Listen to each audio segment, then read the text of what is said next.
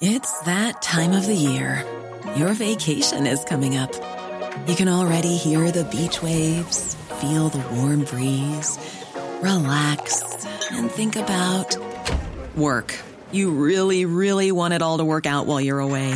Monday.com gives you and the team that peace of mind. When all work is on one platform and everyone's in sync, things just flow wherever you are. Tap the banner to go to Monday.com.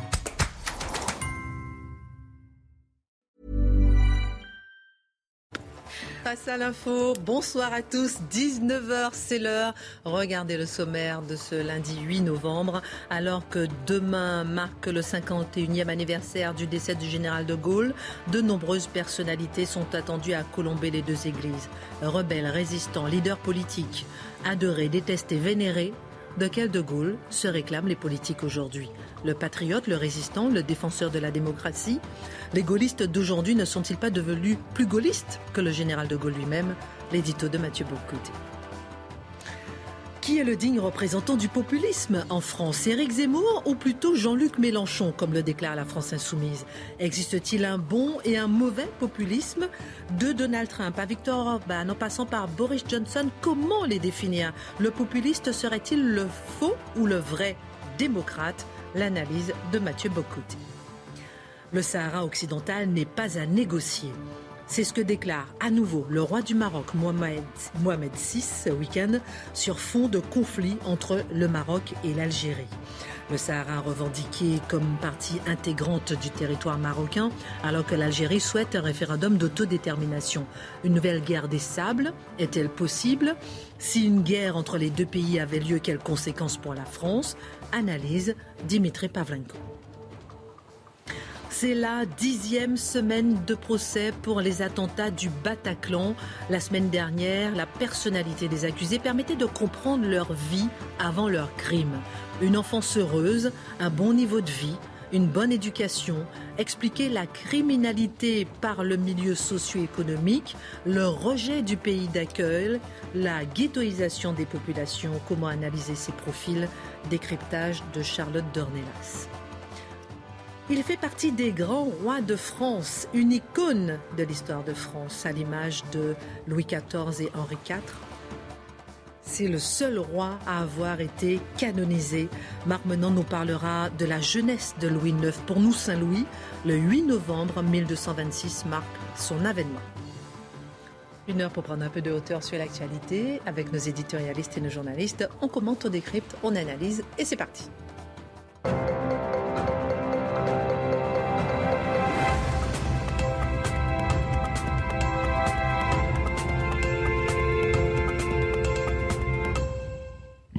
Euh, bonsoir à tous. Marc Menon est en forme comme tous les jours.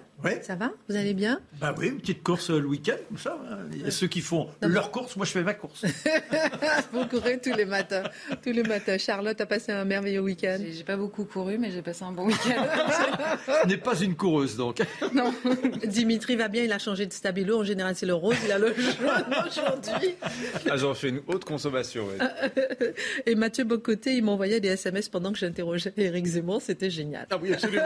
On va le dire. Des compliments à l'animatrice. Ah oui, vous avez plein de compliments. Je vous, je vous dirais qui hors antenne. Ah bon Mais, dites-nous, mais il y a mais personne vous qui nous rayonnant. Eh ben Vincent Hervouette, éditorialiste international sur Europe 1. Ah je veux dire qu'il il vous trouve remarquable. Ah bon, ben c'est gentil. En tout, cas, en tout cas, merci à tous d'avoir été si nombreux pour Face à l'info. Et merci aussi de m'avoir donné l'autorisation en votre nom de l'interroger.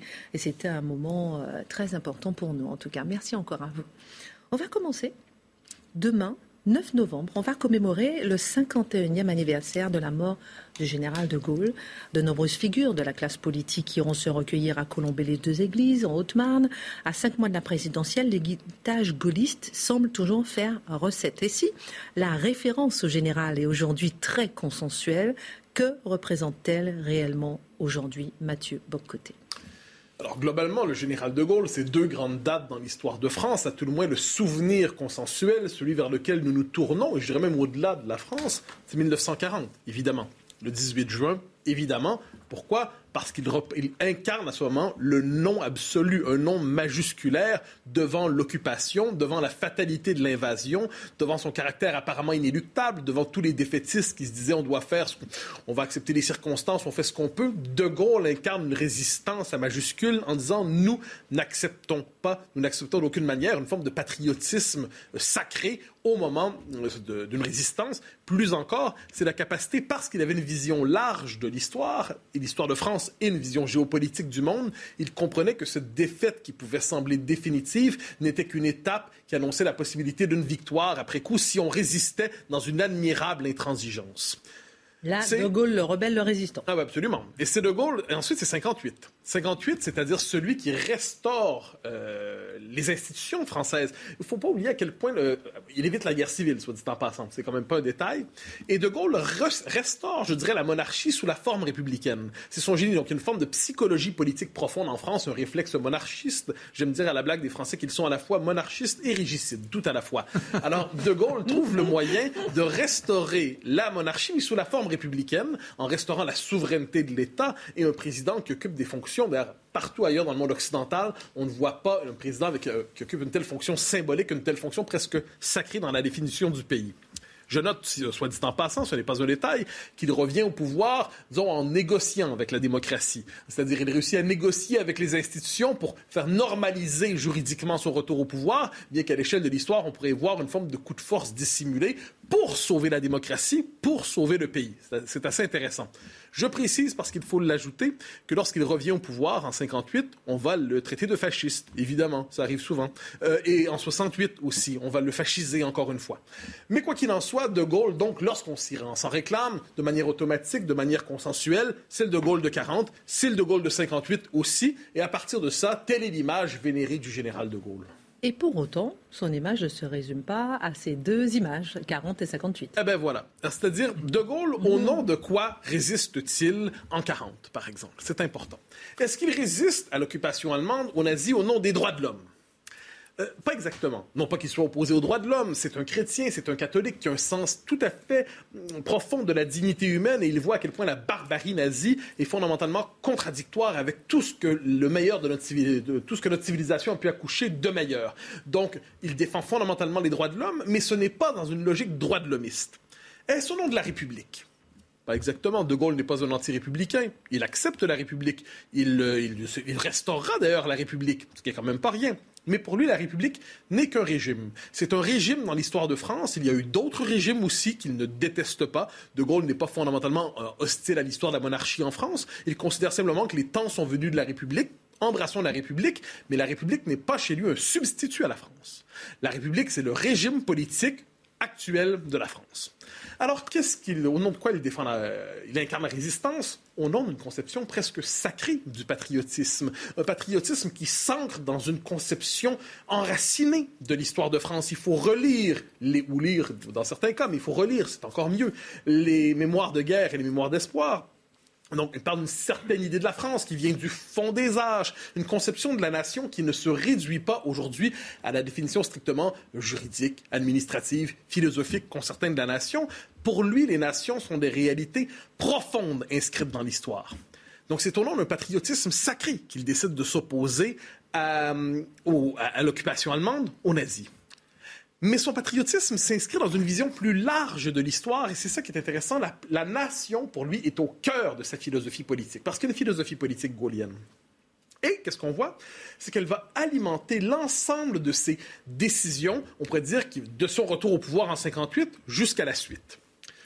C'est le cas, par exemple, lorsqu'il parle de la Russie. On connaît ce propos sur le communisme et la Russie. Il dit finalement le communisme va passer en Russie. La Russie profonde, la Russie de toujours finira par renaître. Pourquoi? Parce que les peuples demeurent fidèles à leur réalité profonde.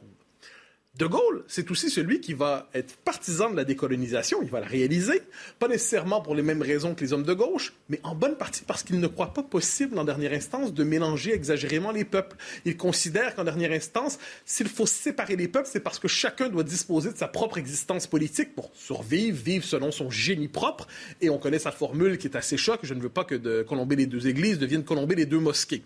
Ça en dit beaucoup sur la vision qu'il avait de la décolonisation. Il n'y a pas que ça. Il y a le discours de Phnom Penh en 66, si je ne me trompe pas, qui est une manière de résister aux deux impérialismes de l'époque, américain et soviétique, les deux impérialismes idéologiques, sans jamais trahir, soit dit en passant, l'alliance avec les États-Unis. Mais il y a une forme d'internationalisme gaulien, un internationalisme des nations contre les empires idéologiques qui est porté par De Gaulle à ce moment. 1967, je m'en voudrais de ne pas le mentionner, 24 juillet 1967, on vive le Québec libre, où il prétend payer la dette de Louis XV. Non, mais il paye la, vieille dette de la France. Mais c'est important. Pourquoi? Parce que dans la politique de De Gaulle, ce bout de pays oublié euh, sur les rives du Saint-Laurent, eh bien, il constate que c'est une dette française de se porter à la défense du peuple français du Saint-Laurent, le peuple québécois. Donc, dans son esprit, l'histoire commande encore une fois. Pourquoi? Au nom du principe national. Donc, quel est le fondement de la philosophie politique gaulienne? C'est l'importance des nations, pensées non pas comme des espèces de contrats circonstanciels, mais comme des réalités historiques profondes. Chacune a son génie propre, chacune, chacune doit trouver des institutions qui lui correspondent. Autrement dit, De Gaulle a une conception enracinée et nationale de l'histoire du monde. Mais euh, le général de Gaulle, il était aussi un défenseur de la démocratie. Vous l'avez dit d'ailleurs tout à l'heure, c'est ah ben intéressant. mais c'est un défenseur tout à fait convaincu de la démocratie. Mais mais, mais, mais, la définition qu'il en propose recoupe peut-être, euh, recoupe bien peu peut-être celle qu'aujourd'hui est à la mode. De Gaulle place au cœur de la démocratie la souveraineté populaire et la souveraineté nationale aussi, soit dit en passant. Pour lui, le principe qui doit commander, c'est la possibilité pour le peuple de s'exprimer. Il se méfie beaucoup des élites de Gaulle. On le traiterait peut-être de populiste aujourd'hui. Il se méfie des élites et que, que fait de Gaulle quelquefois? Il en appelle au référendum. Le référendum est une technique de gouvernement propre au général de Gaulle. Pourquoi? Parce que ça permet d'aller directement au peuple donc, autrement dit, de court-circuiter des élites qui ont tendance, je pense que pour le général, les élites avaient une tendance naturelle à la félonie. Et dans son esprit, le référendum permet de faire éclater les consensus artificiels imposés par des élites politiques. Donc, une conception presque référendaire de la démocratie, mais pas seulement. On sait que le 18 juin 40, il décide de se prendre pour la France quand même. C'est pas mal.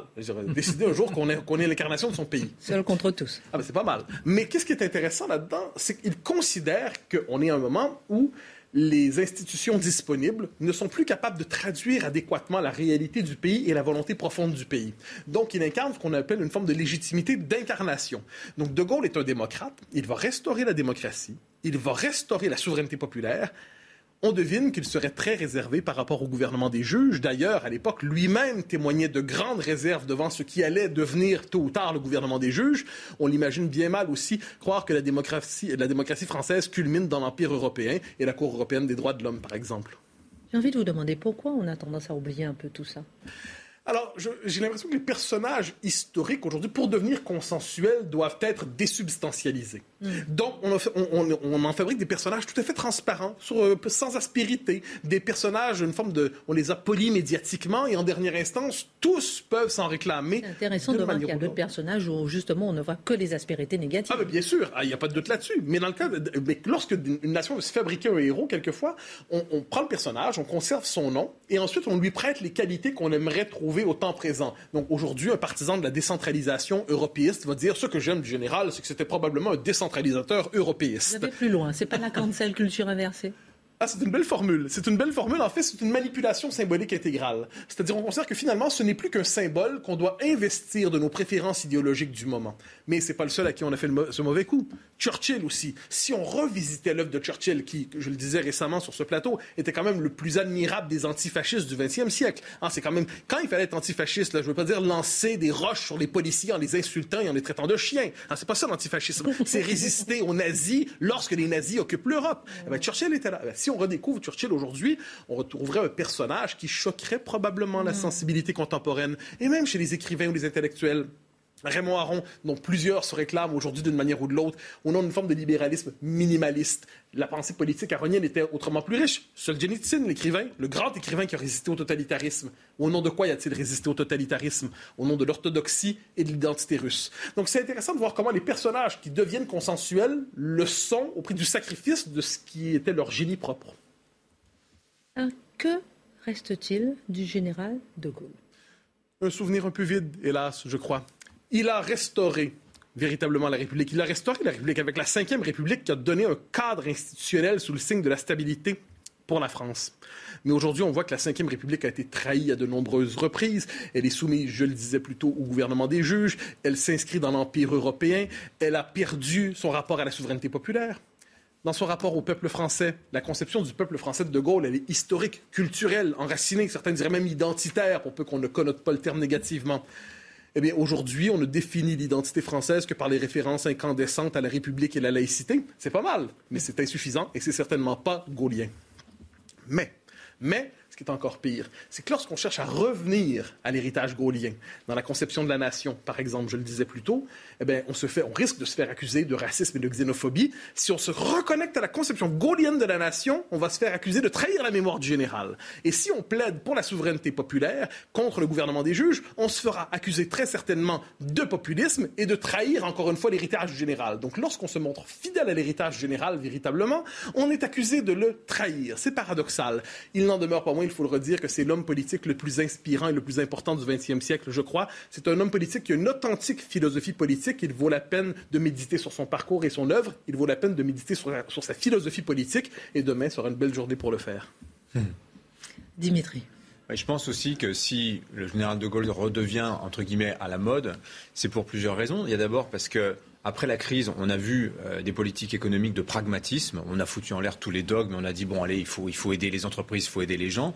Et le général de Gaulle, vous regardez, c'était la droite sociale. C'était la droite qui s'intéressait au peuple. Je crois aussi que dans l'idée de déclin qui travaille beaucoup les Français en ce moment, on a beaucoup parlé des sondages. C'est quelqu'un, général de Gaulle, qui dit la France est une petite puissance. C'est pourquoi elle a besoin d'une grande politique. Et je pense que les gens aujourd'hui, ils attendent ça aujourd'hui des politiques qu'on retrouve non pas la puissance qu'on ne retrouvera pas face aux géants, mais qu'on retrouve la grande grandeur. Et je pense que ça, c'est ce qui détermine beaucoup de choses dans ce souvenir qu'on a du général de Gaulle. Moi, je retiens le mot grandeur. C'est-à-dire que ce n'était pas l'économie qui importait pour lui, c'était le rayonnement de la France, la puissance de sa culture, la force de la pensée française. C'est pour ça qu'il veut à tout prix l'incarner. C'est-à-dire que quand il apparaît devant les uns et les autres, il est l'âme d'une nation philosophique. C'est-à-dire qu'à travers lui, c'est Voltaire, c'est Diderot qui s'expriment. Mais n'oublions pas non plus qu'il est avant tout un catholique et le paradoxe, c'est au nom de cette catholicité il est le plus laïque de tous. C'est-à-dire qu'aujourd'hui, il n'y aurait pas de femmes voilées dans la rue, car il partirait du principe que, malheureusement, à ce moment-là, la France perd son identité, elle perd sa culture. Charlotte n'a pas l'air tout à fait d'accord. Non, mais je dirais, je ne pense pas qu'il l'aurait fait au nom de la laïcité, c'est au nom de la culture française, mon Non, mais, non, mais j'ai bien dit ça. J'ai dit au nom de sa catholicité. Il, défend la, il, défend la, il, défendrait la, la France en effet. Non mais le, en effet, c'est sûr que si on lit le général de Gaulle aujourd'hui, il serait accusé à chaque phrase qu'il a écrit ou dite, il serait accusé de mettre de l'huile sur le feu, de monter les Français les uns contre les autres, de jouer, euh, surfer sur les peurs, à toutes les phrases, absolument à toutes les phrases, être populiste bien entendu. Ce qui est assez incroyable dans son histoire, c'est que ce qui fait consensus chez le général de Gaulle, et Mathieu l'a très bien dit, c'est l'appel du 18 juin. C'est ça qui a fini par réunir a posteriori tous les Français, parce que d'ailleurs De Gaulle a voulu cette réunification par la force. Et ce qui est incroyable, c'est qu'il l'a fait en effet au nom de 1500 ans d'histoire, il ne cessait de le mm. dire. Il a résisté pour des raisons extrêmement concrètes, parce que la France coulait en lui, c'était Dieu et la nation, hein, pour faire simple, chez lui. Et tout ce qui a fait que le général de Gaulle a pu résister au nazisme a depuis été nazifié en fait. C'est ça qui est incroyable comme paradoxe euh, depuis, euh, depuis euh, quelques années. Merci. Dernier mot Oui, j'ai revu parce que c'est essentiel. Ça, pour moi, si on réfléchit au XXe siècle, ce qui nous a permis de, lutter contre les totalitarismes, et toujours. Donc, les vertus, les énergies, les forces, les traditions, les héritages, aujourd'hui, nous le maudissons au nom de l'antifascisme. Nous sacrifions ce qui nous a permis, juste au nom de l'antifascisme, nous sacrifions ce qui nous a permis de résister au fascisme lorsqu'il était là, au communisme, au totalitarisme. Je ne sais pas si c'est un paradoxe, il se peut que ce soit une fraude. Merci beaucoup. Dans un instant, on va parler du populisme. Qu'est-ce que le populisme? L'inversion de valeur aussi, là peut-être, on va en parler euh, dans un instant avec vous, Mathieu Bocoté. Dimitri, il y a une certaine tension qui, j'aime bien. Sens de la litote. qui monte d'un cran entre l'Algérie et le Maroc. Lundi dernier, trois Algériens ont été tués dans le Sahara occidental par des tiers marocains. On parle d'une frappe de drone. La querelle diplomatique entre les deux pays prend une tournure de plus en plus guerrière. Pourquoi cette tension doit retenir notre attention? Bah Parce qu'on a des signes d'escalade quand même assez inquiétants. Bon, l'Algérie et le Maroc, on le sait, ne s'aiment pas beaucoup. Ça fait 60 ans que, que ça dure. Entre d'abord le Maroc allié des Occidentaux pendant la guerre froide et l'Algérie, elle, qui était alliée des Soviétiques. Euh, et puis, ça fait 30 ans qu'ils se font euh, qu'ils se font la guerre, en fait, mais de manière interposée à, propos de la question du Sahara occidental. Vous savez, c'est, je vous montrer sur la carte, c'est ce petit bout de territoire, enfin petit bout, c'est la moitié de la France, hein, c'est quand même vaste, euh, sur lequel le Maroc revendique comme son territoire depuis 1975, et l'Algérie appuie de son côté l'idée d'un référendum d'autodétermination euh, pour les pour les Sahraouis. Et la situation était relativement gelée hein, depuis une trentaine d'années, jusqu'à ce que Donald Trump s'en mêle, jusqu'à ce qu'il reconnaisse la souveraineté du Maroc sur le Sahara occidental en échange de la reconnaissance par le Maroc d'Israël. Vraiment, c'est à partir de là euh, que, ça, que les choses vont, vont, se tendre. Joe Biden, d'ailleurs, a confirmé la reconnaissance américaine de la souveraineté marocaine sur le Sahara occidental cet été. C'est un petit peu passé euh, inaperçu.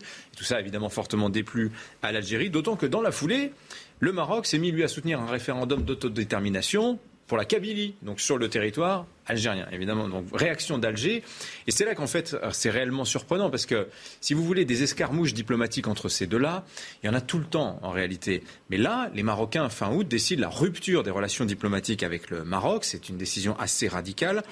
Euh, qui s'explique en partie parce qu'il y a des enjeux de politique intérieure algérienne. Vous savez, euh, ça fait un an et demi qu'il y a ce fameux mouvement du Irak qui déstabilise, qui, qui, attaque euh, la légitimité du pouvoir. Toute la génération de l'indépendance en Algérie est en train de, disparaître. Il faut, si vous voulez, renouveler le pacte national et le pouvoir algérien le fait par le biais du nationalisme. Et quoi de mieux que de dresser tout le monde contre le voisin marocain qui exaspère souverainement les Algériens. Donc Rupture des relations diplomatiques fin août, fin septembre, fermeture de l'espace aérien commun entre les deux pays.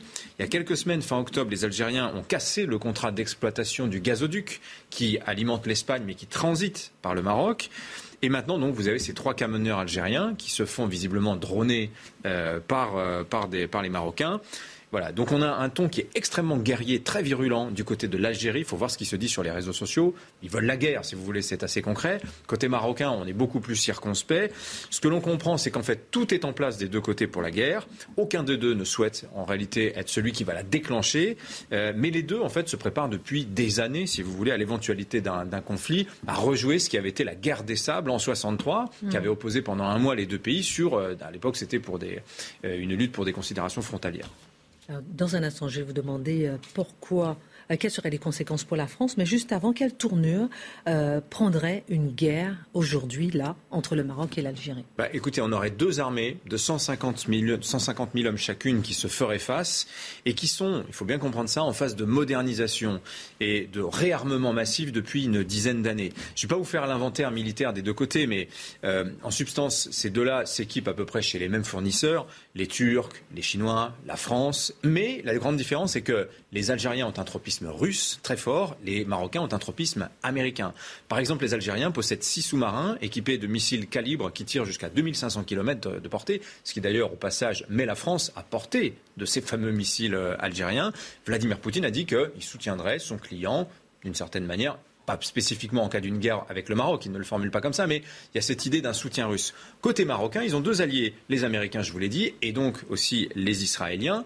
Il y a un accord de coopération militaire qui lie le Maroc aux États-Unis. C'est un petit peu flou d'ailleurs cet accord, on ne sait pas trop ce qu'il y a dedans, mais mm. il y a cette idée d'un soutien.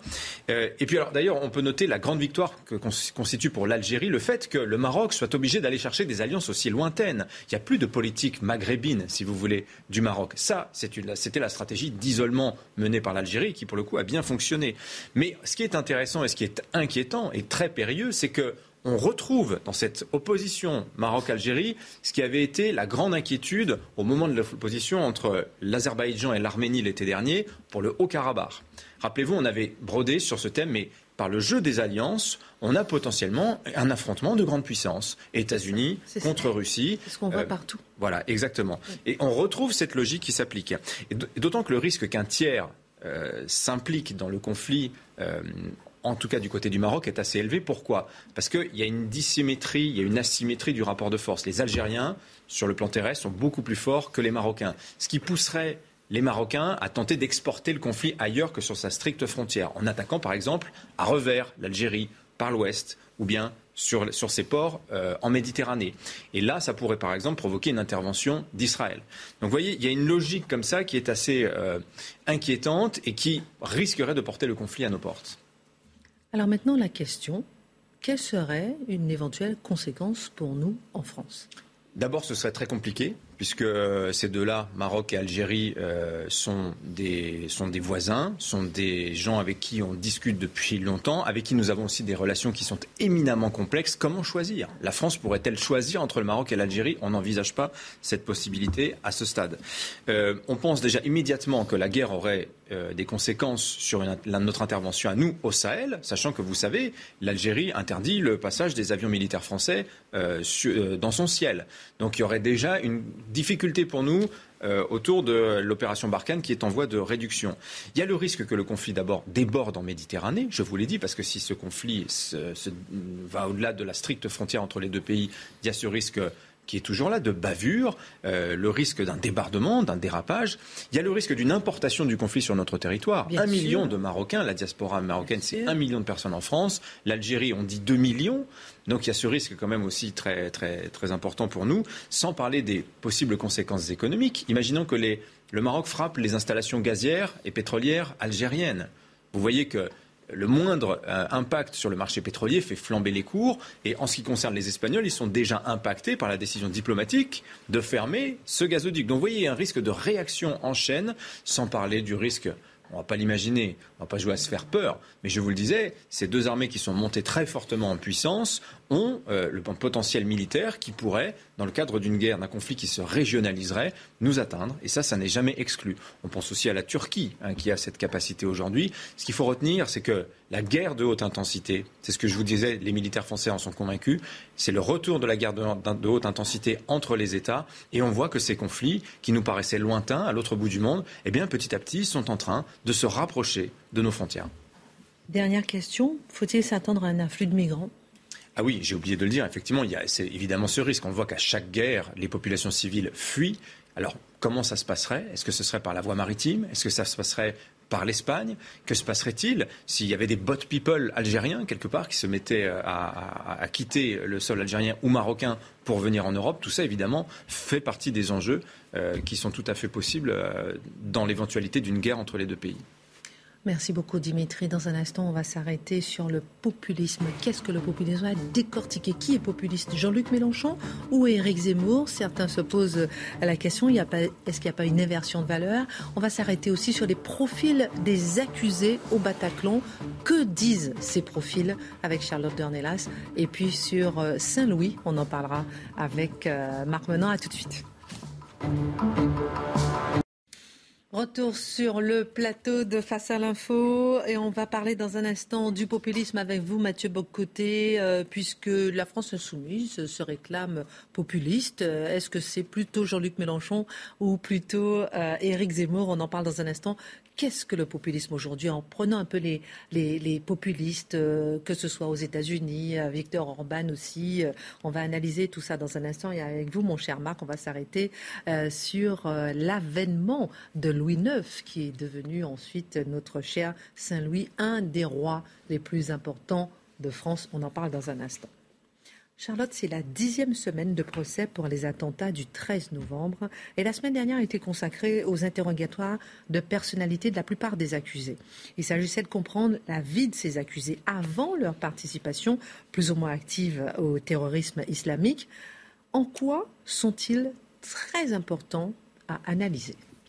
Mais d'abord parce qu'il faut les prendre au sérieux, ces gens. Ils ont euh, participé à une entreprise extrêmement bien organisée. Ils ont tous euh, plus ou moins, alors en effet, hein, il y a ceux qui sont directement accusés d'avoir participé ou d'avoir euh, organisé ces attentats, et ceux qui ont aidé Salah Abdeslam, qui est le seul survivant de ces attentats, soit à se cacher, enfin à fuir d'abord la France, à se cacher en Belgique, ou qui ont apporté une aide matérielle. C'est pour ça qu'ils sont plus ou moins impliqués, mais tous sont impliqués, en tout cas dans cette entreprise, et il n'y a pas, en l'occurrence, un déséquilibre, comme on peut l'entendre ailleurs, qui est plus fort que la profession qu'ils font en permanence. Souvenez-vous, au tout début du procès, où nous étions euh, tous les yeux, rivés euh, sur le, tribunal, où Salah Abdeslam ne cessait de professer ce pourquoi il avait frappé, en fait, ce pourquoi il avait participé à ces attentats. Tout le monde, tous les commentateurs ont dit Salah Abdeslam provoque. Alors nous, on le vit comme une provocation parce que c'est évidemment insupportable pour toutes les familles de victimes qui sont au tribunal et beaucoup plus largement pour le pays entier qui a été touché euh, euh, ce soir-là euh, à Paris mais c'était de la part de Salah Abdeslam, c'était pas d'abord une provocation, c'était d'abord une profession de foi, de sa foi et de ce qui l'a poussé euh, à agir. Donc c'est important de l'écouter pour comprendre ce qui les pousse à agir et quel est le profil de ses ennemis. Or, il y a trois choses qui, ça m'a beaucoup euh, frappé la semaine dernière parce qu'on est revenu donc sur leur enquête de personnalité. Donc quelle a été leur vie, notamment enfant, leur entrée dans la vie active. Et la première chose qui m'a frappé, c'est le souvenir, en tout cas, qu'ils ont eux-mêmes de leur enfance. On a des mots, Salah Abdeslam décrit une enfance très simple mais plutôt heureuse. On a euh, un autre qui nous dit j'ai eu une bonne enfance, ça se passait bien en respectant la loi bien sûr précise-t-il au tribunal. Euh, on en a un autre qui dit Je ne garde que des bons souvenirs, que du positif, avec des parents qui ont toujours été là pour nous. Et beaucoup d'entre eux, notamment sur le parcours scolaire, avaient de bonnes notes, un bon comportement. C'est le cas de Salah Abdeslam, par exemple. C'était des écoliers euh, assez modèles, en tout cas dans le comportement.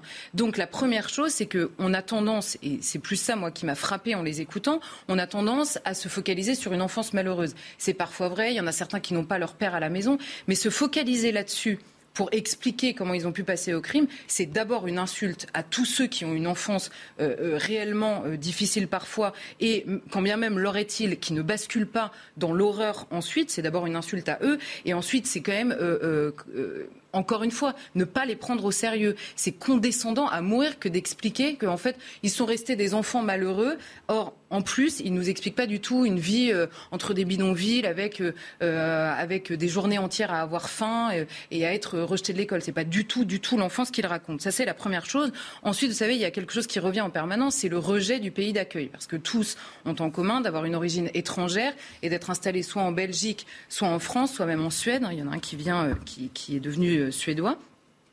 Ils euh, senti accueillis. Et alors, justement, nous-mêmes avons tendance à dire, mais oui, mais il y a un rejet du pays d'accueil. Euh, alors, là, on a un Salah Abdeslam qui nous dit, je vous le disais, il assure qu'il était aimé de ses professeurs. Il choisit lui-même le mot, il était aimé de ses professeurs pendant sa scolarité. Il a décidé de suivre lui-même un enseignement technique pour avoir directement un métier. À 18 ans, il travaille déjà. Et le profil de Salah Abdeslam est intéressant parce que il est licencié la première fois, non pas par racisme, non pas parce qu'il y a un rejet, non pas parce qu'il vient d'un quartier ou parce que son prénom. Il est licencié pour la première fois parce qu'il part en prison parce qu'il a une, scolarité correcte, il, a, il trouve un métier immédiatement, mais il bascule quand même euh, dans la délinquance. Et c'est donc lui et sa propre responsabilité d'adulte qui le conduit en prison et donc au licenciement. Il y en a un autre qui dit, voilà, son père lui avait trouvé un job au SAMU social de Bruxelles où lui-même travaillait. Il y en a un autre qui finit par aller dans l'entreprise dans laquelle travaillait son père et comme le père euh, euh, travaillait probablement bien dans l'entreprise, le fils a été embauché. Tous ont finalement trouvé du travail et ils ont en fait le souvent, il y en a un, il y a une phrase que j'ai retenue, il y en a un qui dit souvent dans ma vie, j'agis et ensuite je réfléchis. C'est d'ailleurs ce qui m'a amené ici, j'aurais aimé ne pas être là. Alors on va pas pleurer euh, sur ses euh, regrets, mais ce qui est intéressant, c'est que le seul abandon dont on pourrait parler, c'est celui de l'exigence et même de l'intransigeance vis-à-vis de ces jeunes-là. C'est-à-dire qu'au moment où ils basculent, en l'occurrence celui qui dit ça, il a basculé très tôt dans la consommation de cannabis, puis il s'est mis à dealer pour financer sa propre consommation de cannabis, puis il est entré dans un trafic beaucoup plus large où il a rencontré la famille Abdeslam, et à aucun moment, en fait, dans le parcours de ces, euh, de ces jeunesses, n'arrive le côté j'ai été stoppé net par l'action de la police, puis la réponse de la justice et le discours même politique euh, sur ce que j'étais dans cette société, à aucun moment. C'est peut-être le seul abandon, mais beaucoup plus des Français ou des Belges en l'occurrence que de ces jeunes-là euh, qu'on peut voir à travers le récit qu'ils font. La troisième chose, c'est sur l'éducation, c'est-à-dire la question de l'assimilation, de l'intégration. Là, encore une fois, je cite Abdelsam parce que c'est peut-être le plus significatif. Il dit Je suis né en Belgique, j'ai été imprégné par les valeurs occidentales. Il répond ça au moment où on lui dit Mais pourquoi vous fumiez du cannabis et vous buviez de l'alcool? Donc il répond J'ai été imprégné par les valeurs occidentales parce qu'il y avait autour de moi. Mais, dit-il, j'ai été élevé, c'est une autre chose que d'être imprégné, j'ai été élevé dans une culture musulmane avec le prophète. C'est-à-dire qu'eux-mêmes font la distinction en permanence. Il y a, il y a deux de comment dire de civilisations, de cultures, de bains culturels qui sont voilà qui sont euh, qui sont différents. À la question à la question qui lui est posée, euh, qu'est-ce que l'Occident pour vous? Parce que vous parlez de valeurs occidentales. Il dit c'est être un libertin sans se soucier de Dieu. Donc en fait, et ça, ça revient assez quand ils, quand ils expliquent la différence les uns les autres, en fait, ils participent, c'est-à-dire que leur appartenance communautaire, elle n'est jamais à la nation, que ce soit en Belgique, en Suède ou en France, elle est toujours à l'Ouma, qui est peut-être euh, complètement fantasmée parce qu'on sait qu'il y, a des, il y a des différences à l'intérieur, mais il n'empêche que quand ils parlent de leurs frères, c'est toujours parce qu'ils sont musulmans, ils expliquent ça extrêmement bien. Et alors, il y a un truc absolument magnifique, il y en a un qui dit, qui, qui a été, qui était un tel modèle d'intégration, c'est-à-dire que notre exigence est tellement faible sur la question de l'intégration qu'il était, alors lui c'est le Suédois en l'occurrence, il avait participé il y a quelques années à un film dans lequel il était un modèle d'intégration. Euh, mais comme ça ne veut plus rien dire et qu'on demande d'adhérer à des valeurs et à une abstraction totale, bah, c'était un modèle d'intégration parce que probablement il travaillait, il mettait des jeans comme tout le monde. Euh, et le président lui dit, vous étiez un exemple Et il dit, non pas du tout. Et il lance qu'au contraire, dans son quartier, il n'y avait que des étrangers. Il ne comprend même pas pourquoi on a parlé d'intégration. Donc c'est pour ça que c'est important de les écouter parce qu'ils sont, plus honnêtes que, nous qui, qui parlons toujours avec des pincettes. Donc là, encore une fois, s'il fallait trouver un échec de la société d'accueil, des pays d'accueil ou des pays dans la plupart du temps dans lesquels ils sont nés, c'est l'échec d'avoir imposé une affection au pays auquel ils appartiennent, de l'avoir imposé, encore une fois, d'avoir imposé la primauté de la culture française en France, belge en Belgique, euh, et de les avoir laissés. Voilà, c'est ça. Mm. Et d'avoir de les avoir laissés s'attacher à d'autres gloires, à d'autres fiertés, à une autre histoire et à une autre communauté, en réalité, que la seule qui devrait être imposée. Euh, alors, qu'est-ce qu'on apprend, euh, Charlotte, justement, sur nous-mêmes et notre manière de prendre ce fléau du, djihadisme en compte? Qu'est-ce qu'on peut en tirer, justement, de leur témoignage et de leur profil? Euh, c'est ça, au-delà de, tout ce que je viens de dire, plus sur le rapport au pays, à l'éducation, à la communauté, au quartier dans lequel ils vivent, il y a deux choses qui sont étonnantes. C'est d'abord la manière dont ils jouent avec le pays d'accueil et avec son état de droit. Vous savez, on en parle souvent. Alors là, ils, ont tous, tous, tous, à un moment donné à la barre, expliqué que l'isolement en prison, c'était très dur, qu'en prison, que l'humanité même, le respect de l'humanité et de la dignité humaine devrait pousser à rompre cet isolement qui est extrêmement difficile. Je ne doute pas que l'isolement en prison soit difficile, ne parler à personne. C'est effectivement compliqué, mais ils sont quand même devant un, tribunal dans lequel il y a euh, les familles des victimes. Euh, ils ont fait allégeance à un État islamique qui se soucie assez peu de la dignité, non seulement de ses prisonniers, mais de toutes les populations des pays dans lesquels euh, ils interviennent. Et tout le monde le savait, notamment au moment où ils ont essayé de partir en, Syrie. Donc la première chose qu'on peut apprendre, c'est notre naïveté absolument coupable dans la manière dont on défend cet État de droit en face d'ennemis qui nous font la guerre. Un État de droit, c'est bien, mais au moment où il y a des ennemis qui font la guerre, il faut accepter qu'il faut faire la guerre euh, également. La deuxième chose, c'est évidemment la question de l'immigration. Hein, sur tous ceux qui sont au tribunal aujourd'hui, il y en a trois qui sont revenus dans le flot de migrants de 2015, euh, qui étaient à l'époque, dans beaucoup de médias, présentés comme un fantasme d'extrême droite. Encore une fois, quand je dis il faut les prendre au sérieux, en 2015, l'État islamique appelle ses euh, combattants à prendre le flux de migrants pour s'installer en Europe. L'État islamique demande ça à ses combattants, et quand en France, des gens s'inquiètent de cette perspective, on réponse, c'est un fantasme d'extrême droite, vous surfez sur les peurs et on revient à la chose habituelle. Donc là, encore une fois, sur le terrain de l'immigration, par idéologie pure, on a sacrifié la sécurité de Français et parfois la vie même euh, des Français. Dernière question, Charlotte. Tony apprend beaucoup justement sur des profils qui pourraient sembler donc étonnants, mais qu'est-ce qu'on en retient? C'est vraiment la question, c'est que aussi bien, moi ça me frappe dans ce, dans ce procès, il y a mhm. deux choses. D'abord la question des agresseurs. Pourquoi est-ce qu'il faut écouter ce qu'ils disent, les prendre au sérieux comme des adultes qui parlent et qui professent une foi et qui participent à une guerre? Parce que les, les, comment dire, les agresseurs, on les voit de deux manières, de manière générale évidemment. On les voit de deux manières. Soit comme des monstres, c'est-à-dire dépourvus d'humanité, des monstres qu'ils sont euh, dans les actes qu'ils commettent, mais dépourvus d'humanité. Donc finalement, c'est des individus qu'on se plaît à détester pour ne pas voir l'idéologie qu'ils confessent pendant ce procès, on fait le procès de Salah Abdeslam, pas du tout de l'idéologie qui l'a conduit à, commettre ces actes. Ce serait beaucoup plus intéressant, notamment pour notre avenir, de moins se focaliser sur le personnage et beaucoup plus sur ce qui l'a conduit à commettre ces actes, d'une part, ou alors, et c'est l'extrême inverse, on les voit comme euh, des fous, des déséquilibrés ou des victimes. Encore pire, parce que là, il y a un autre exemple. On peut se focaliser sur le procès, mais regardez les débats qu'on a sur le retour des djihadistes qui risquent gros euh, dans les pays dans lesquels ils sont partis s'engager. Ce sont les mêmes. On ne peut pas détester ceux qui ont frappé au Bataclan ou dans les bars euh, parisiens qui ont frappé ici en France et euh, trouver mille excuses et, et, faire de victimes quasiment les djihadistes qui sont dans les pays, je rappelle, dans lesquels des populations ont également été massacrées. Et la deuxième chose dans un procès, c'est qu'il y a des victimes. Et alors là, c'est assez fascinant de voir qu'il y a des victimes qu'on retient médiatiquement dans notre débat public. Ceux qui, euh, euh, ceux qui écrivent que les terroristes n'auront pas leur haine. Encore une fois, je ne discute pas, c'est pas un jugement moral de ce que disent les victimes ou pas. Les victimes réagissent exactement comme elles veulent. Mais je note que médiatiquement, on retient ces témoignages-là et que quand un père, par exemple, je prends cet exemple-là, euh, hurle contre la naïveté politique, contre la responsabilité des hommes politiques, contre l'idéologie, contre la politique d'immigration, alors là, les médias titrent un père sur le chemin de la haine.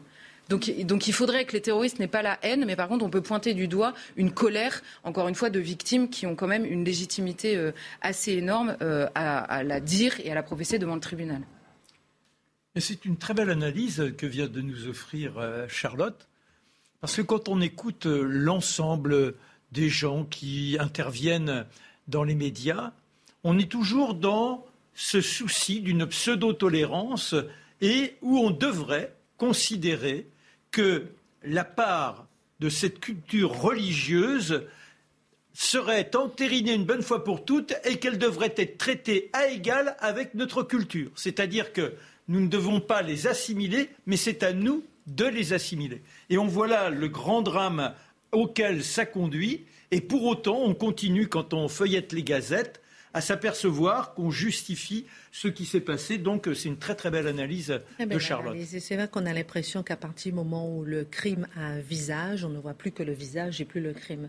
Mathieu deux choses. Ce qui me frappe, c'est l'utilisation mensongère des mots suédois, belges, français. Je veux dire, il faut arrêter de, nous prendre, il faut arrêter de nous prendre pour des imbéciles. Mm. Je veux dire, on voit que le mot suédois ici ne réfère manifestement à rien d'autre qu'un tampon administratif et certainement pas un membre du peuple suédois, non plus du peuple belge. Quelquefois, on nous disait, je l'entendais souvent, comment de jeunes Français peuvent s'en prendre à d'autres Français? Mm. Mais ils ne se vivent pas comme Français, ils se vivent comme des ennemis du peuple français.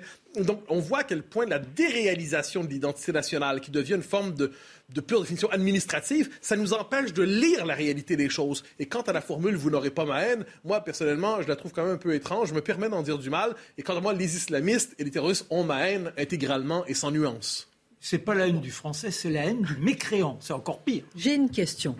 Quitte à vous choquer un petit peu, Charlotte, Mathieu, tous, est-ce qu'il n'y a pas est-ce qu'on ne peut pas accorder à un moment un certain crédit, peut-être, à ces personnes qui sont sûrement des accusés, en se disant qu'ils ont peut-être à un moment cherché à s'intégrer ils ont été rejetés par la société ou ceci sont ressentis. Hein. Je pose la question. Si, si, si, c'est ceux qui, c'est ceux qui disent quand même. Non, ils se sont pas sentis. Non, non, c'est pas ce que. Je pense qu'il faut. Non, mais on peut leur accorder et, et qu'après, ils, sont sincères dans leur. Ils se sont hein. repliés dans une certaine délinquance. Dimitri, ensuite Charlotte. Moi, moi, je pense qu'il faut. Parce que pardonnez-moi, j'insiste un petit peu parce que c'est souvent l'argument euh, qui est donné, c'est-à-dire qu'on cherche à s'intégrer. On ne va pas nier non plus le fait qu'il y ait euh, parfois des difficultés à s'intégrer, trouver un appartement, trouver un logement, trouver un travail. Je peux finir ma question, mon cher je, je, ne trouve pas d'appartement, je fusille les gens en terrasse. Non, c'est pas ça. Je comprends ce que vous dites. Non, mais ils n'ont pas. vous voyez ce que je veux dire Ils n'ont pas un discours que, parce que ils n'ont pas un discours victimaire à l'audience. Ils ne disent mhm. pas je cherche à me venger de toutes les souffrances dont j'ai été mhm. victime. Ils ne mhm. disent pas ça à, aucun moment. Et d'ailleurs, effectivement, Charlotte a raison, c'est qu'ils sont, ils sont très honnêtes et on peut, leur, on peut les croire quand ils, quand ils parlent, en l'occurrence. Ils ne se cherchent pas d'excuses, si vous voulez. Ils n'ont pas un discours de victime, ils ont un discours de conquérant. Et on doit les prendre au sérieux parce que c'est ainsi qu'ils se vivent non, il y a parfois, de, ce que vous dites, il y a parfois, notamment quand on suit les, comment dire, les procès au tribunal, dans la petite délinquance, notamment dans le basculement par la petite délinquance, mm. il y a parfois des explications. Et ce que vous dites, c'est le rôle de la justice. Nous, quand on analyse à l'échelle d'une société, et là, en l'occurrence, de combattants en plus, qui ne supportent pas même l'idée qu'on puisse les plaindre, parce que quand ils se plaignent de leur détention, etc., à chaque fois, il y a un avocat qui dit, mais vous êtes en train de vous plaindre. Ah non, pas du tout, on ne veut pas se plaindre. ce sont des combattants, ils se vivent comme tels. Dimitri. Ah oui, non, non, mais c'est absolument euh, c'est absolument certain. Et s'ils ont eu du mal à s'intégrer, c'est surtout parce qu'ils avaient à faire le choix entre deux cultures qui ne sont pas miscibles en fait. Donc, c'est intéressant, le choix de la non-intégration. Intéressant en tout cas de voir que dans le box des accusés du 13 novembre, comme dans le box des accusés de Mireille Knoll, on voit à peu près le même profil, une enfance pas si malheureuse, et c'est assez presque un gendre idéal, et c'est assez euh, choquant. Non, mais c'est vrai. Mm. C'est ce que dit, c'est ce que c'est ce qui ressort. Merci beaucoup pour cette analyse longue, euh, pardon, euh, mon cher Marc. Mais on va parler euh, maintenant de notre. Ça veut dire que. non, j'ai pas dit ça. Non, j'ai pas dit ça. Après, on va parler du populisme avec Mathieu Bocoté, mais on a envie de savoir, Marc, Louis IX l'un des plus grands rois de France. On a envie de s'arrêter sur son profil, sur sa jeunesse. Ça sera le seul roi à avoir été ensuite canonisé. C'est un profil quand même particulier. Et aujourd'hui, on, fête le 8 novembre 1522 son avènement. 1226. Ben voilà, 1226. eh bien, nous le cueillons où? Sur la route. Hmm. Il est sur son cheval, petit bonhomme. il a 12 ans. Il a 12 ans. Oh, il est tout pimpant. C'est un excellent cavalier. D'ailleurs, il avait émerveillé son grand-père, Philippe Auguste, qui un jour voit ce garçon sur son cheval, alors qu'il n'a que 6 ans. Mais il n'a jamais vu ça. Des cabrioles invraisemblables. Mais un garçon comme ça, c'est le chevalier des chevaliers. Il s'interroge pour savoir qui est ce jeune homme. Et frère Guérin, frère Guérin qui est son conseiller, lui dit Mais Majesté, c'est votre petit-fils. Oh Mais je vais m'intéresser à lui, donc il va peaufiner ses capacités à être le roi de l'équitation. Donc on en a, on le reprend. Il a quelques foulées d'avance. Ne tombez pas, mon Non, non, non, non, Il a quelques foulées d'avance sur la litière. La litière, c'est donc une sorte de carrosse un peu primitif sur le, dans lequel maman est allongée, c'est Blanche de Castille, le reste de la lignée, dont la petite Isabelle qui terminera sainte aussi, et on s'en va à la rencontre de qui? Eh bien, du père. Le père, c'est Louis VIII, dit le lion. Où était-il, Louis VIII Eh bien, il était en Ariège, car il est allé faire la guerre au Qatar. Oh là là, c'est une véritable croisade. Ces hérétiques qui ont rompu avec l'Église. D'un côté, il y a les parfaits, ceux qui sont là à vivre dans l'ascétisme le plus total, et les autres qui peuvent aller à la ribaude, qu'importe, dès lors qu'ils se reconnaissent comme parfaits au dernier moment dans une confession, et là, ils sont virginisés. Alors, ce peuple-là est en guerre depuis des années avec la royauté. Et Louis a décidé d'aller, une bonne fois pour toutes, tempérer ces tensions, c'est-à-dire éradiquer ces ariégeois. Et au retour, à Montpensier, il est fauché par une dysenterie, et voilà. Et ce jour-là, alors qu'on se rend vers le père que l'on espère en pleine forme, il n'y a aucune raison, on sait qu'il a vaincu les ariégeois, notre gamin aperçoit une silhouette à l'horizon. Et qui est-ce? Ah, Eh bien, c'est frère Guérin. Oh, il a vieilli, frère Guérin. Il est devenu archevêque de Senlis. Et il était à côté de Louis VIII. Il s'approche, il lui dit Suis-moi. Il essaie d'obtenir quelques questions, il est étonné. Il ne lui dit rien. Et on chemine jusqu'à la litière où Blanche de Castille est là. Elle est amoureuse de son Louis depuis qu'elle l'a rencontré. Oh L'amour dans ces temps-là, c'est rare, parce qu'au départ, ce sont les raisons politiques qui font l'union.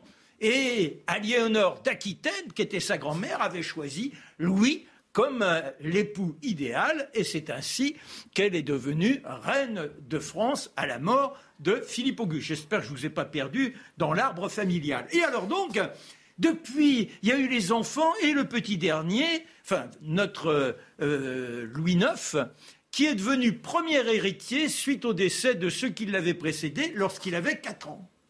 Et là, frère Guérin s'approche, elle est toute contente, elle attend les bonnes nouvelles de Louis VIII. Mais là, il lui apprend le décès de son époux. Ce sont des cris d'une louve affamée, d'une louve en elle est déchirée littéralement, les larmes lui viennent, elle s'arrache le visage. Et c'est une sorte de contagion d'émotions. Tous les gens toutes ces personnes qui la servent au quotidien, les chevaliers également, tout le monde est en pleurs et le pauvre petit bonhomme de 12 ans qui est là est perdu. Et oui, il sait qu'il vient de devenir le prince héritier. Quelle éducation lui a été accordée? Il faut dire qu'il est né à Poissy. Ça paraît étrange aujourd'hui. Poissy n'a pas toujours une bonne réputation. Eh bien, en ce temps-là, c'était une ville où le roi aimait s'égayer. Il y avait une église.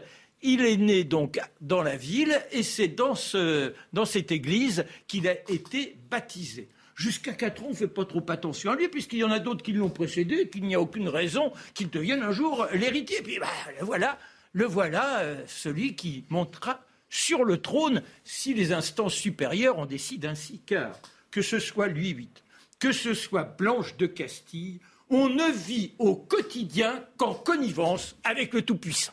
Oh, les prières et l'intransigeance, pas question de fléchir autrement qu'à genoux devant le Seigneur. Et c'est ça qu'on inculque à nous, petits bonhommes. On lui dit, et un jour, alors qu'il grandit, donc à ce moment-là, il obtient d'avoir des précepteurs, et un jour, sa mère lui dit, mon fils, je préférerais vous voir mort que vous voir commettre, et pourtant je vous aime, que vous voir commettre un péché mortel. Ça le rendra d'une intransigeance invraisemblable, tant et si bien que dans les premières mesures qu'il prendra, je vous raconterai un autre jour comment il sera intronisé roi, donc comment il est sacré, mais les blasphémateurs, eh bien, dès la première fois, ils se retrouvent avec l'humiliation d'être au pilori pendant des heures et des entrailles de porc autour du cou. Oh. Et à la deuxième infraction, donc la deuxième fois on est dans l'impiété et qu'on écorne le Seigneur, là carrément on vous arrache la langue ou alors, plus tendrement, on vous brûle les lèvres au fer rouge. Voilà ce qu'est notre Saint Louis. Si vous n'étiez pas du côté du ciel, vous aviez intérêt à vous enterrer. Merci beaucoup pour cette page histoire avec Marc Menon et le seul roi qui a été donc euh, canonisé. Retour en 2021. On ne peut pas dire qu'il était populiste. Peut-être oui, j'en sais rien. Populiste, voici, euh, voilà un mot en tout cas qui, après avoir servi d'étiquette pour identifier l'extrême droite, est maintenant revendiqué par l'extrême gauche. Raquel Garrido de la France Insoumise accusait récemment Éric Zemmour de ne pas être un véritable populiste, à la différence de Jean-Luc Mélenchon. Alors, qu'est-ce que le populisme? C'est la question qu'on va se poser avec vous, Mathieu Bocoté. Est-ce que la référence au populisme est en train de devenir positive dans nos sociétés? Alors oui, c'est tout à fait intéressant. La référence au populisme est... Il y a une longue histoire de la référence au populisme. Mais disons, dans les temps présents, la référence au populisme est d'abord apparue pour nommer ces partis qui, à partir des années 80, contestent soit l'héritage des Radical 60s, en mai 68 et ses suites, ou euh, ben, les, les, les, les, grandes transformations entraînées par l'immigration massive et ainsi de suite, le multiculturalisme et tout ça. Et le mot populisme apparaît pour. C'est une nouvelle manière de dire extrême droite, finalement. Donc, on réinvente toujours les insultes qui servent à disqualifier, à exclure de la cité. Et pendant un bon moment, populisme a servi justement d'étiquette infamante pour bannir de la cité, pour transformer en paria celui qui était accusé de populiste. Et là, qu'est-ce qu'on a vu? Parce que populiste, il y a quand même référence au peuple à travers ça. C'est, c'est moins marque, sur le coup, ça marque moins au fait rouge qu'extrême droite, à tout le moins aujourd'hui. Donc, on a vu des gens dire, on va inverser le stigmate. On va se réapproprier positivement cette référence au populisme. On l'a vu à droite. Marine Le Pen l'a fait par exemple, mais on le voit aussi à gauche, justement, où Jean-Luc Mélenchon et ceux qui le suivent disent non, non, les vrais populistes, c'est nous. C'est nous. Alors là, on forme d'inversion du stigmate. Et là, on nous dit, mais, et là, pourquoi sommes-nous les vrais populistes? Parce que dans ce monde qui trahit le peuple, dans ce monde qui trahit les classes populaires, dans ce monde qui est au service des oligarchies financières ou médiatiques ou politiques, pour ces gens-là, c'est normalement financière, euh, eh bien, il nous faut revenir au peuple. Et dès lors, le populisme devient une référence positive. Mais là, on en a de l'autre camp, hein, finalement, dans plusieurs camps, on va en trouver pour se référer, pour se réclamer du populisme d'une manière ou de l'autre. Et qu'est-ce qu'on voit? Eh bien, cette étiquette est en train, pour certains, de devenir une étiquette positive, revendiquée. Populiste? Eh bien oui, populiste. J'assume l'étiquette, je brandis l'étendard, et finalement, je serai le chevalier du populisme. Donc, c'est intéressant de voir comme une inversion du sens, en quelque sorte. Ça nous en dit beaucoup, par ailleurs, sur le fait qu'on est dans une époque insurrectionnelle, où on est à la recherche d'étiquettes politiques ou d'étendards qui peuvent nommer une accusation globale du système. Populisme permet aujourd'hui cette accusation. Alors, comme vous le disiez si justement, qui dit populisme dit peuple. Et voilà. Et là, on tombe à la question comment définir correctement le peuple? Parce que le peuple est un concept polysémique. C'est-à-dire, on dit tous se réclament du peuple, mais il y a plusieurs définitions qui s'entrechoquent, qui s'entrecroisent du peuple. On va, en évoquer, on va en évoquer trois rapidement.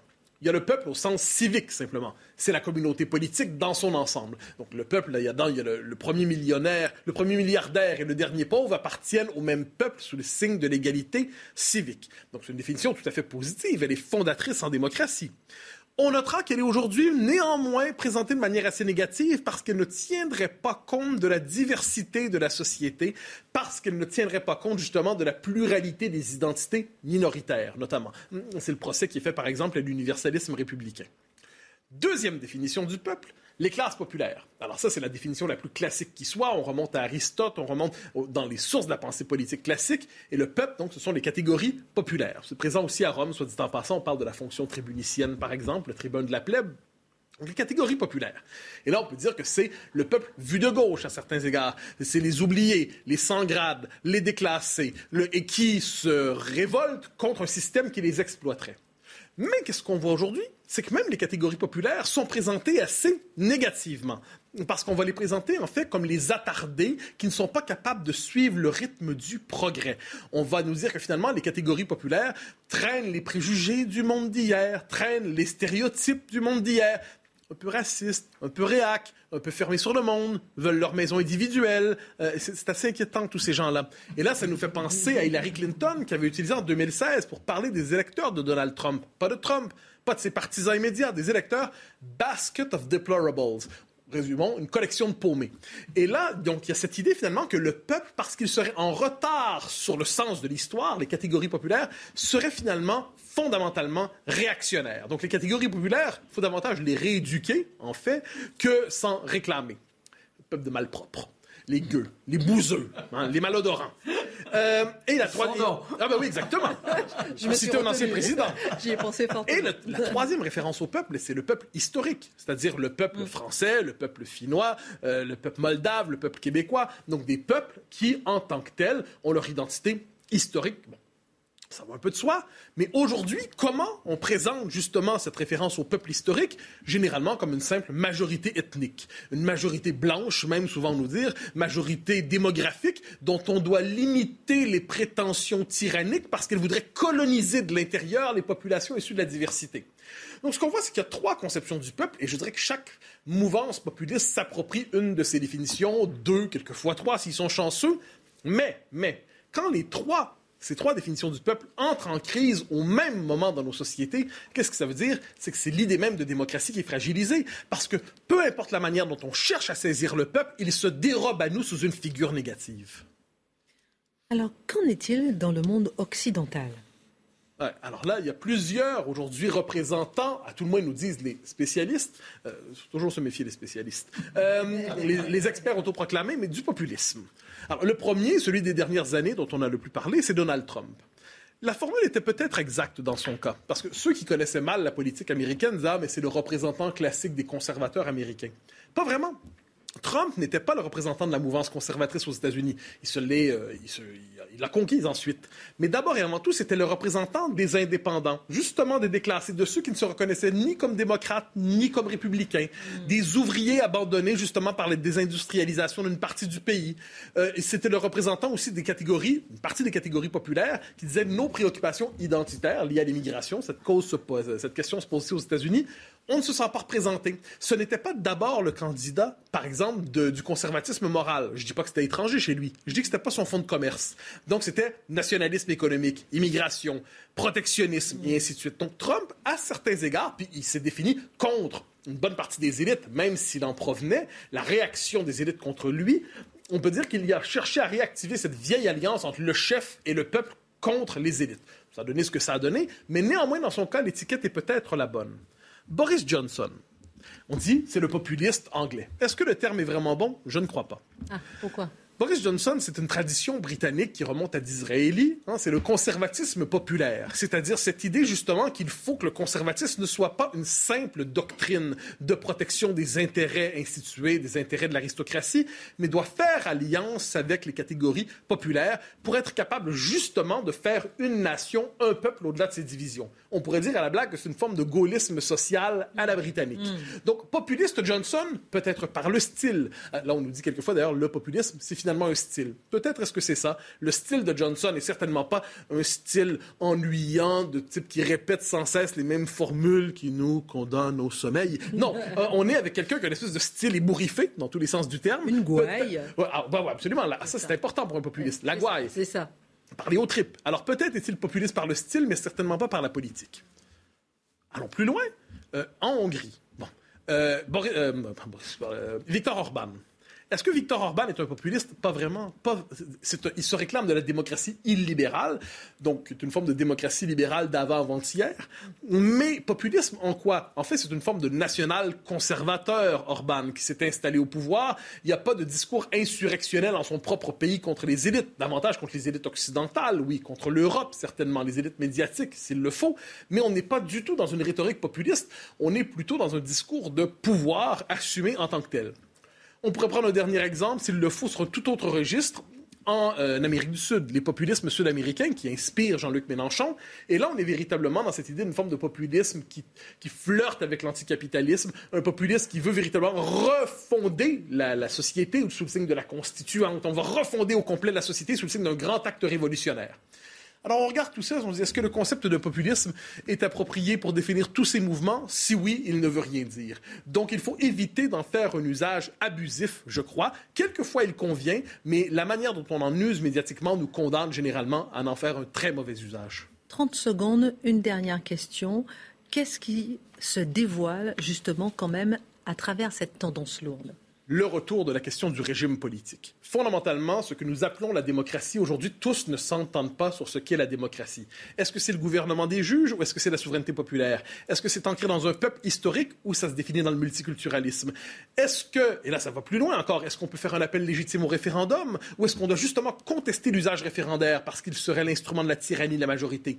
Nous ne nous entendons plus sur la définition de la démocratie. Dès lors, le populisme incarne un camp qui cherche à revenir à une conception plus traditionnelle de la démocratie, mais voyons que le conflit politique se radicalise aujourd'hui. Nous ne nous entendons plus sur le bien commun, nous ne nous entendons plus sur le commun, nous ne nous entendons même plus sur la définition de la réalité. Le populisme est un symptôme politique de cette fracture du lien social et du corps civique.